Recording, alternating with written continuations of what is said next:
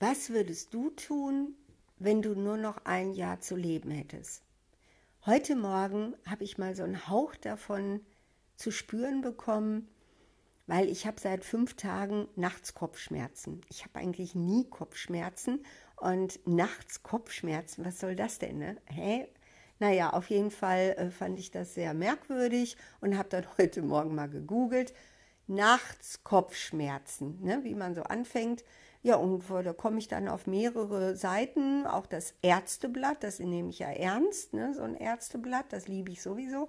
Und dann habe ich da gelesen, wenn eben plötzlich ein ganz neuer Kopfschmerz auftritt und wenn dieser Kopfschmerz nachts ist und tagsüber äh, sehr schnell nach dem Aufstehen vergeht, ist das, äh, häufig stand da sogar, ein Zeichen für Hirntumor.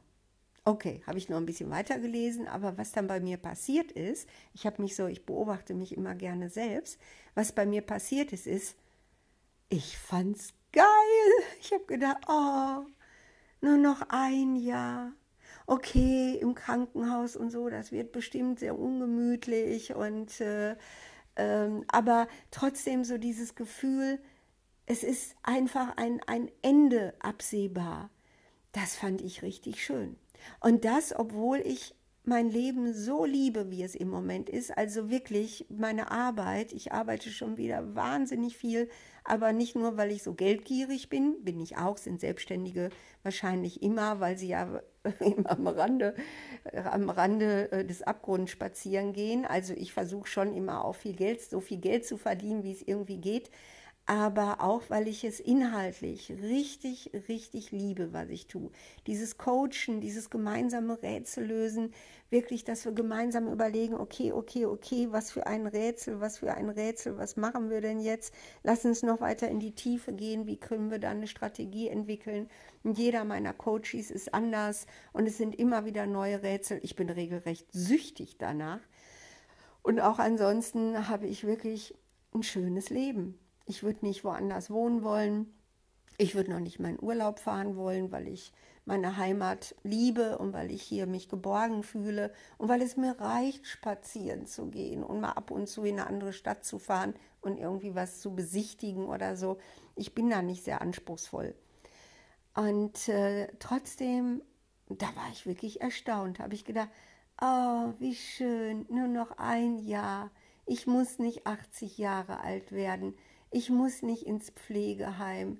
Ich muss nicht das mitmachen, was jetzt viele Menschen mitmachen. Und die machen das oft in so einer Demut, in, in so einer Genügsamkeit, in so einer Ergebenheit in ihr Schicksal. Ähm, ich glaube auch nicht, dass es im Moment leicht ist, Altenpfleger oder Altenpflegerin zu sein weil durch diese Isolation das Ganze ja nicht leichter wird für die äh, Menschen, die dement sind, die ans Bett gefesselt sind, an Rollstuhl und so weiter, die nur noch auf ihren Zimmern hocken. Ich finde das ja alles ein Albtraum. Ich, ich mag da ja gar nicht drüber nachdenken. Und äh, ich fand es wirklich gut, mir zu sagen, dann bleibt dir das erspart. Nur noch ein Jahr und dann ist gut.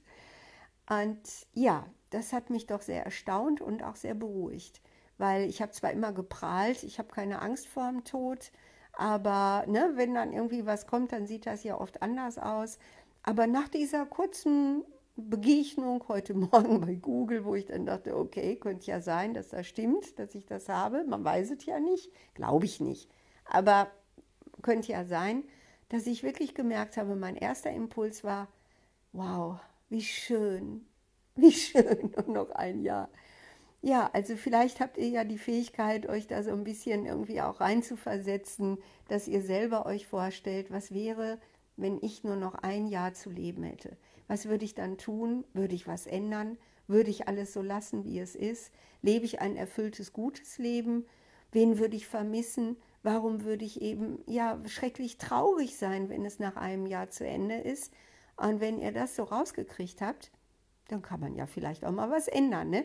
Also ich glaube, es wäre gut, wenn man so lebt, dass man permanent dieses Gefühl hat, es kann jeden Moment zu Ende sein. Es kann immer nur noch ein Jahr sein und äh, das hilft bestimmt dabei, ein gutes, gutes Leben zu führen. Okay, das wollte ich nur erzählen.